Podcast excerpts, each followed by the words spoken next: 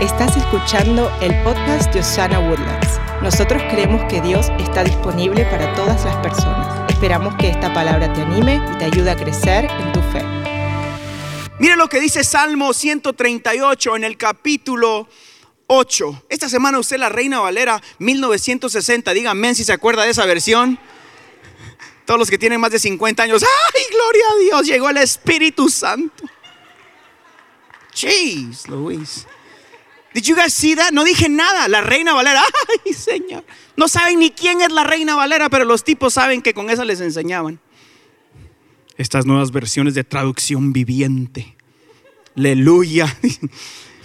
Pero para ustedes, que son jóvenes de alma, espíritu y no de fecha, esta es la Reina Valera de 1960. Y dice esto, pónmelo, aquí. Jehová cumplirá su propósito en mí. Dígame. Tu misericordia, oh Jehová, es para siempre. Diga para siempre. No desampares la obra de tus manos. Usted es obra de las manos de Dios y Él jamás lo va a desamparar. Yo recuerdo crecer, aquí está mi mamá y mi papá, y yo recuerdo crecer escuchando frases como esta toda mi vida, en medio de mil rollos que pasábamos con familia, yo recuerdo escuchar esto, Jehová cumplirá su propósito en ti. No estamos solos, hijos. Dios está con nosotros. Usted puede. Ayer, ¿verdad, mi amor? Íbamos a hacer un funeral con Elena y en el camino yo llamé a mi mamá y en el camino yo la tenía en speakerphone, ¿verdad? Y Elena va a la par haciendo lo que las mujeres hacen como, como 50. Yo voy manejando, ella va haciendo esto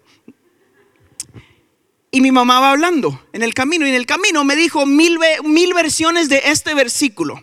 Ok, usted puede, usted es un campeón, no se rinda, usted sea humilde, abra su corazón a Dios. Me dijo todo lo que las mamás le deberían de decir a sus hijos en vez de lo que algunas de ustedes cabezón.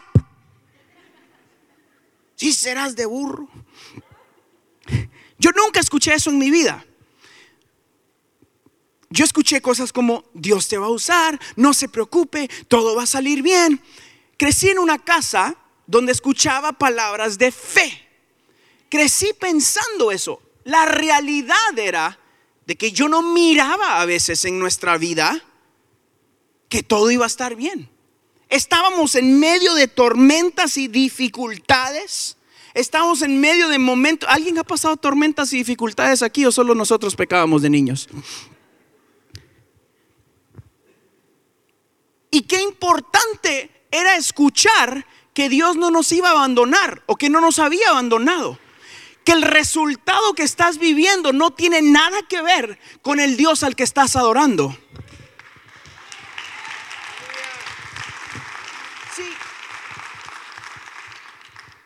Muchas veces vamos a caminar por desiertos espirituales donde no sientes nada. Yo les he contado que a veces yo pasaba todos los domingos a aceptar a Jesús por aquello de las moscas, decía yo.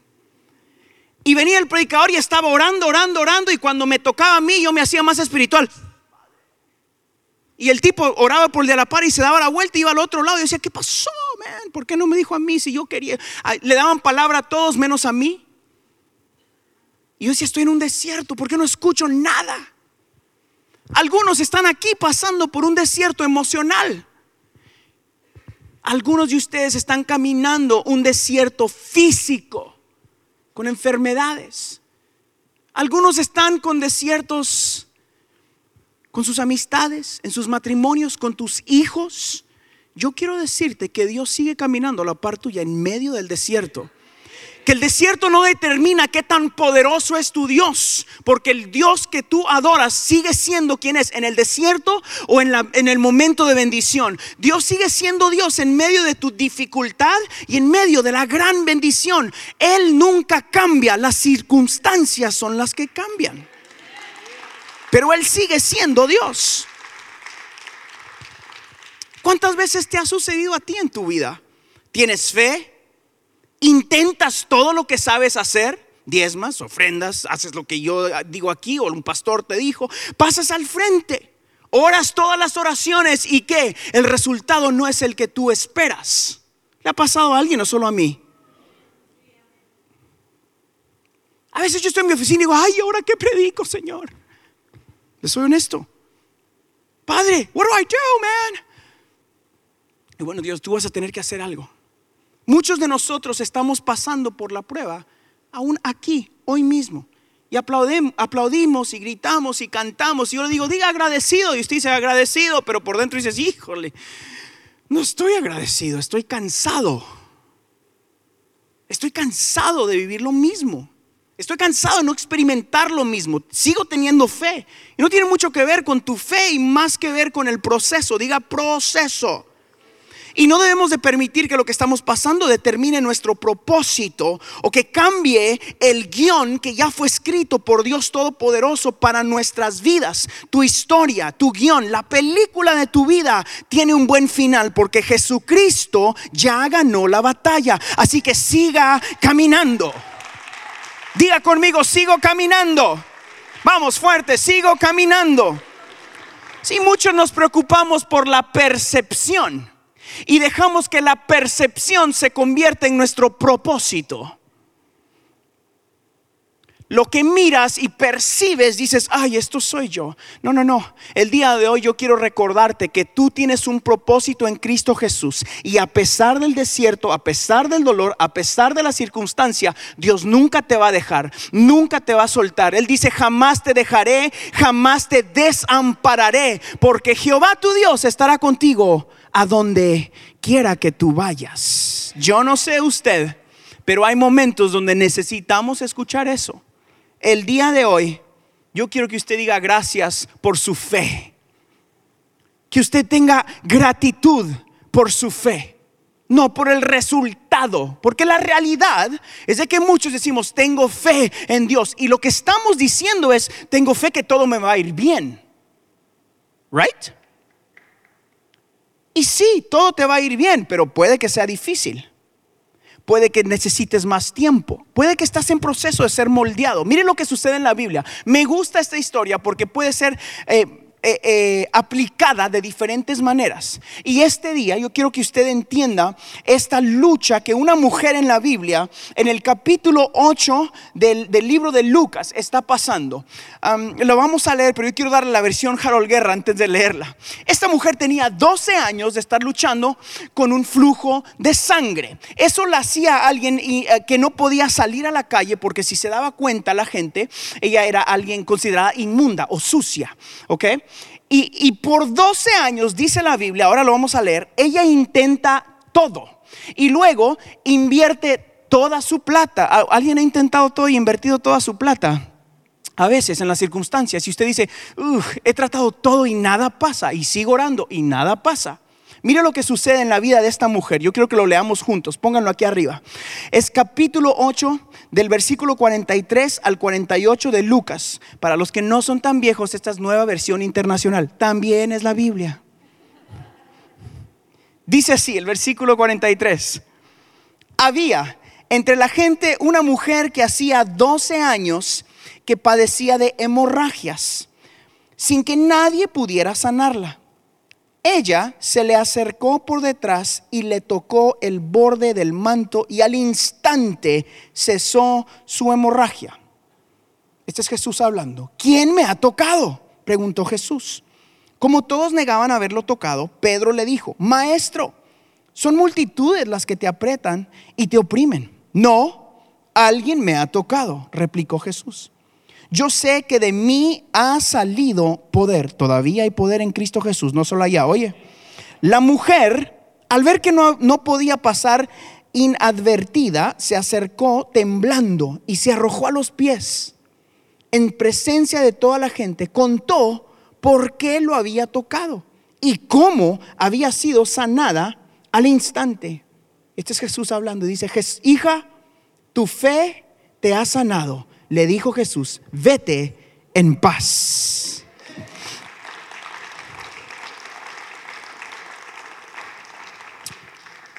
Yo he escuchado versiones de esta predica o de este versículo y muchos de nosotros que tenemos el honor de compartir la palabra, correctamente usamos esto para decir, Dios todavía sana, atrévete a tocar el manto de Jesús. Y ella fue sanada al instante, Dios te puede sanar al instante. Todo eso es correcto. Pero hoy yo quiero que miremos un poquito antes de lo que pasó con esta mujer. Fueron 12 años. Escúchenme, mujeres, que ustedes van a entender a esta pobre mujer más que 12 años con un flujo de sangre. Esta mujer primero tuvo que entender que tenía un problema, el flujo. ¿Estamos?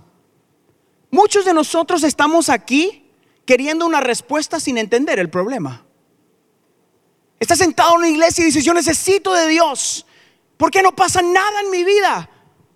Y todavía no has ni entendido el problema, tu flujo. Dices, yo necesito algo de Dios.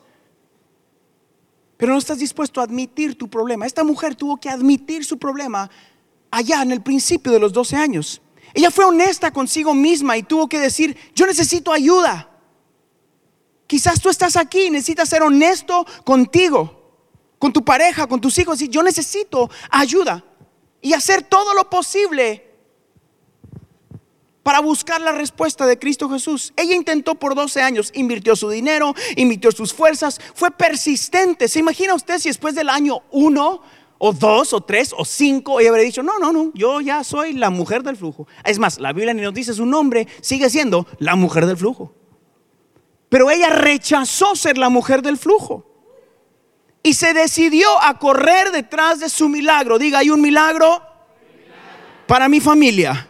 Vamos, fuerte. Hay un milagro para mi vida y esta es la mejor. Hay un milagro para mis hijos. Si usted lo cree, aplaude a Jesús fuerte.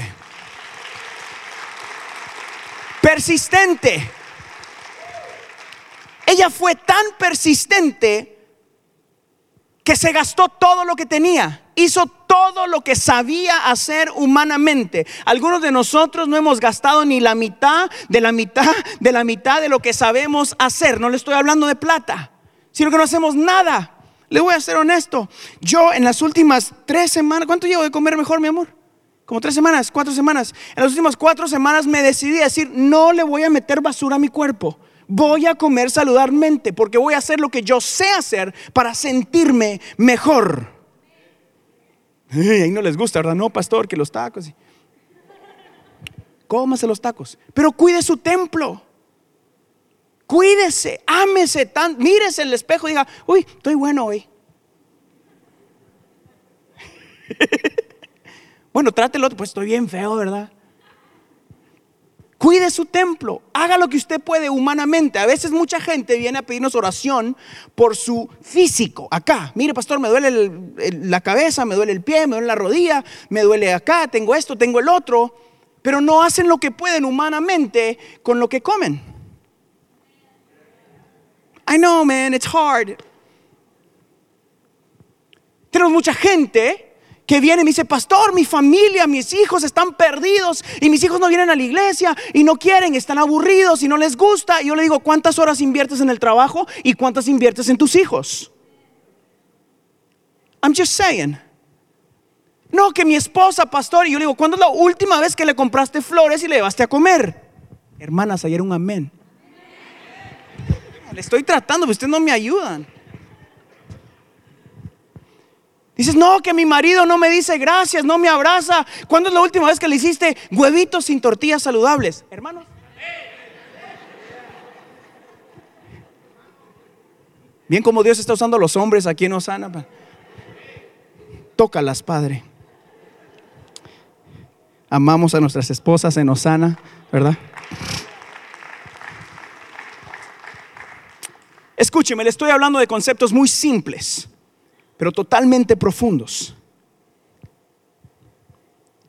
Esta semana tuve el privilegio de ir con Javier, el único argentino guatemalteco en esta tierra, digo yo, porque es bien humilde, no sé qué pasó.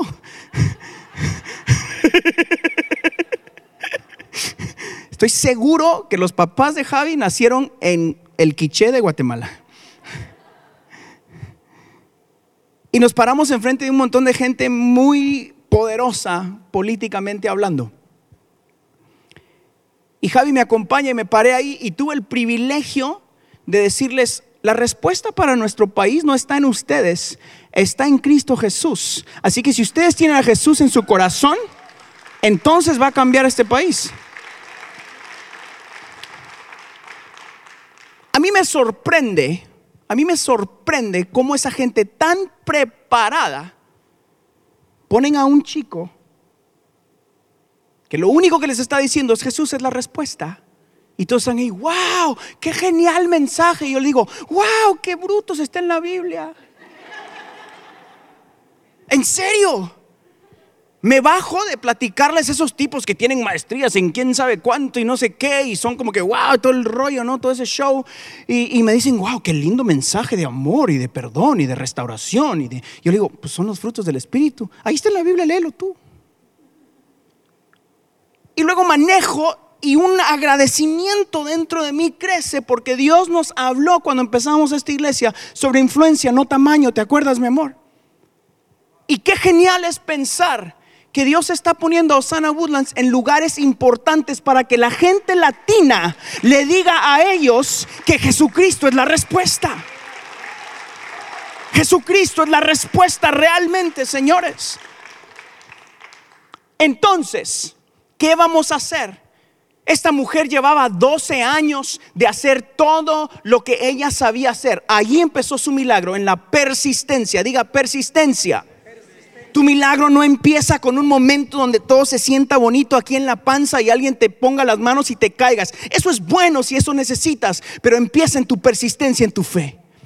Empieza en cumplir los principios bíblicos de cuidar tu templo, de cuidar a tus hijos, de cuidar a tu esposa, de cuidar tus finanzas, de dar para recibir. Empieza con ser lo que Dios te llamó a ser en esta tierra. 12 años y siguió creyendo. Yo quiero animarte a que no te rindas a pesar de la circunstancia. Algunos de ustedes están orando por papeles, no digan amén. No se mueva cuando... No se rinda, Dios todavía hace milagros. Tranquilo que usted está donde Dios quiere que esté.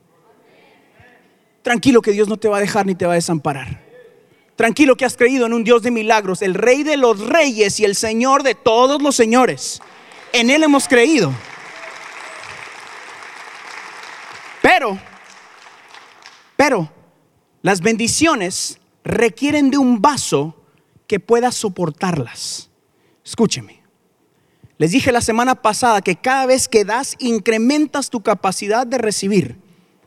Esta semana te estoy diciendo, que el proceso para crear el vaso a veces tarda 12 años.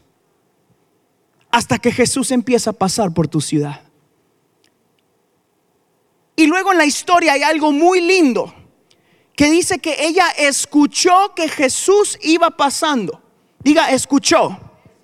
Algunos de ustedes no escuchan que Jesús está pasando porque vienen aquí más distraídos que nunca.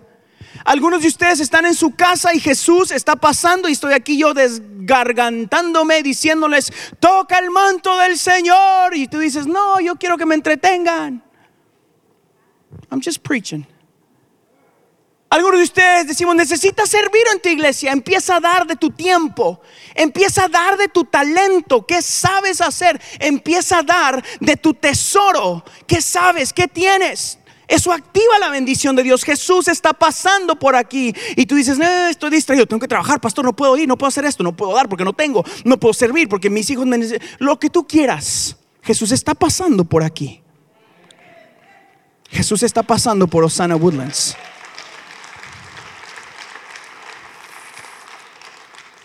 Ella escucha que Jesús estaba pasando por ahí y que tenía el potencial para sanarla. El día de hoy te digo, no te distraigas, necesitas escuchar la voz de Dios y enfocarte en tu propósito. La circunstancia no me aleja de mi propósito. La situación no me aleja de mi propósito. Yo sé que vamos para allá como iglesia y pase lo que pase, tengamos lo que tengamos o nos falte lo que nos falte, vamos hacia nuestro propósito como iglesia. I'm not moving. Y el propósito es clamar la presencia de Dios en nuestras vidas. El propósito al que Dios nos llamó es decirle a esta iglesia y a sus alrededores que Dios continúa haciendo lo que solo Dios puede hacer. El propósito es decirle a tus hijos que Jesús es quien ellos tienen que poner su fe. El propósito es que tus hijos sean luz y salen sus escuelas. El propósito es de que tu matrimonio sea lleno de amor, de gozo, de paz. El propósito es de que tú prediques con tu vida. Damas y caballeros, este mundo necesita gente que le agradezca a Dios por su propósito y que no pierda el propósito por las situaciones. El propósito marca la diferencia. El día de hoy, yo quiero recordarte lo que sucede en la vida de esta mujer. Ella escucha, quiere decir que tenía que estar atenta a lo que estaba pasando en su ciudad. ¿Sí? necesitamos estar atentos a lo que está pasando a nuestro alrededor. Después, ella dice esto, si tan solo tocare el borde de su manto. Ella activó un milagro en su corazón antes de tocar eso. Escúcheme. Nadie le dijo a ella, hey, si tocas el borde del manto del Señor, te vas a sanar. El milagro empezó en el corazón de la persona y se activó cuando se acercó a Jesús. Tu milagro empieza hoy en tu corazón y se activa cuando corras a la presencia del Dios Todopoderoso.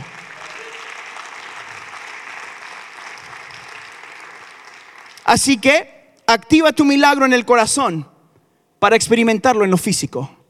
Voy a decir eso otra vez. Activa tu milagro en tu corazón si quieres verlo en lo físico. Esta mujer no le importó qué pensaran o qué tenía que arriesgar ella estaba corriendo hacia su milagro. Yo quiero confesarle algo, como pastor, hace unas semanas yo fui a ver una propiedad que me dijeron que valía 4 millones de dólares. Yo le dije, tan poquito. Sí o sí, Javi. Javi fue conmigo. Y la miré y mi corazón saltó de gozo porque tenía cuartos de niños, tenía todo este cosa. Es una iglesia que está aquí abajito en una cuadra y algo. Aquí nomás. Y cuando salimos yo venía emocionadísimo. Wow, Javi, ¿qué tal si Dios nos da esto? Y Javi no decía nada. Yo sí, que no sé qué. Y yo contándole todo. Y Javi me volteó a ver y me dijo, muy chiquita para nosotros.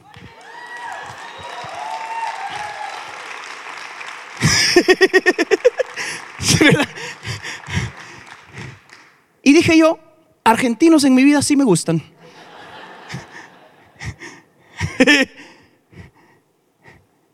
Necesitas gente a tu alrededor que active los milagros de Dios en tu vida. Hay mucha gente que está a tu alrededor, pero no está a tu lado.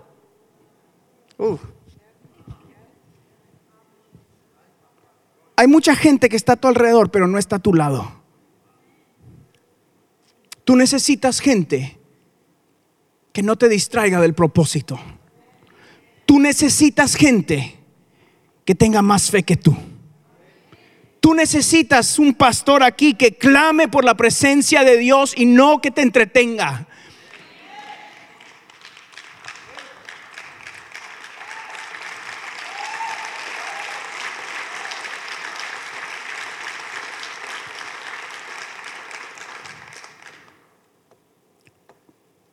El cine es bueno para entretenerte.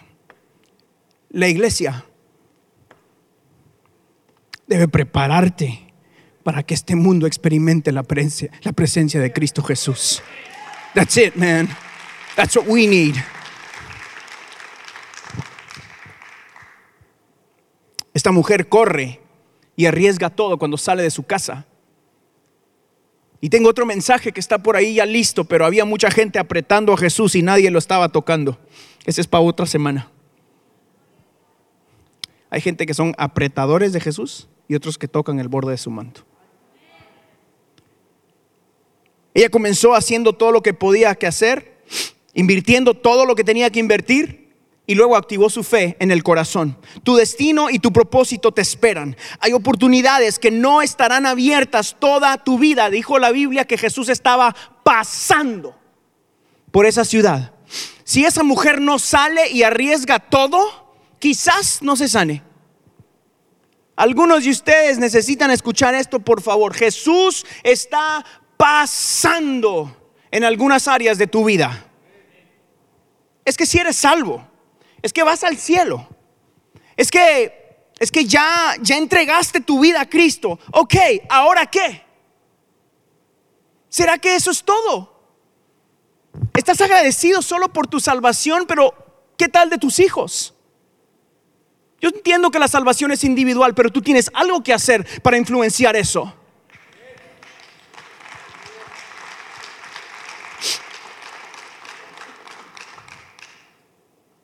Escribí en mis notas, no te enfoques en cómo sucederá el milagro, sino enfócate en el Dios de milagros.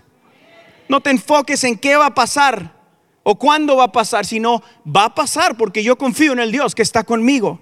Los doctores te dicen no hay sanidad para esta enfermedad, yo reprendo eso en el nombre de Jesús. Yo he creído en el Dios de milagros. No, no, tú nunca vas a comprar tu propia casa. No, no, porque tu papá no tuvo casa, tu mamá no tuvo casa. Usted diga, yo reprendo la pobreza en el nombre de Jesús. No, tu negocio no va a salir adelante. Ahí está el negocito, pastor, ahí la vamos. No, no, no, no. Crea en grande. Usted tiene un Dios grande. No, pastor, estamos haciendo esto. No, no, no, no. Meta a sus hijos a estudiar en el nombre de Jesús y ellos cambiarán la historia de su familia. Alguien tiene que creer tanto como Dios cree en ustedes. You've got to believe in yourself. Y empezar a ser agradecido con Dios. Porque Dios nunca te dejará ni te desamparará. Amigos, la temporada de entregarnos y de buscar la presencia de Dios está pasando por aquí. Mi pregunta es, ¿quién está dispuesto a arriesgar todo? Así no me importa nada. No me importa que me critiquen, que me apunten, no me importa que pase. Esta mujer estaba en su casa y tuvo una decisión que hacer. Imagínese usted, si ella salía y se daban cuenta que era la del flujo, eran 12 años que había vivido. Estoy seguro que alguien sabía. Alguien por ahí entre el montón que estaba con Jesús sabía. Y si la miraban en el camino antes de que sucediera algo, ¿qué tal si dicen, ay, aguas, ahí va la del flujo? Algunos de ustedes dejan que eso los detenga y no experimentan el otro nivel en Cristo Jesús porque dicen, ay, si se dan cuenta, dicen, bueno, llevo 12 años tratando lo mismo y no pasa nada. Y hoy medio de la serie que se llama Agradecidos, yo quiero preguntarte, ¿qué tan listo estás? ¿Qué tan listo estás para decir, no me importa nada? Sigo siendo persistente hasta tocar el borde del manto de Jesús a favor de tu flujo. No sé cuál sea tu flujo. Pero mi pregunta es, ¿qué tan dispuesto estás a jugarte el todo por el todo en Cristo Jesús? Anoche mientras yo preparaba este mensaje, me predicaba a mí mismo. Porque les soy honesto, todos los pastores queremos nuestra propia iglesia, todos queremos tener un edificio, que ustedes estén más cómodos, que ya no vengan a las 6 de la mañana, que vengan a las 6 y 15 para que no tengan que poner bocinas.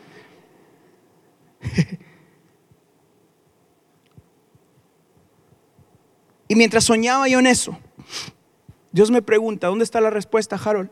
¿En buscar las finanzas o buscarme a mí?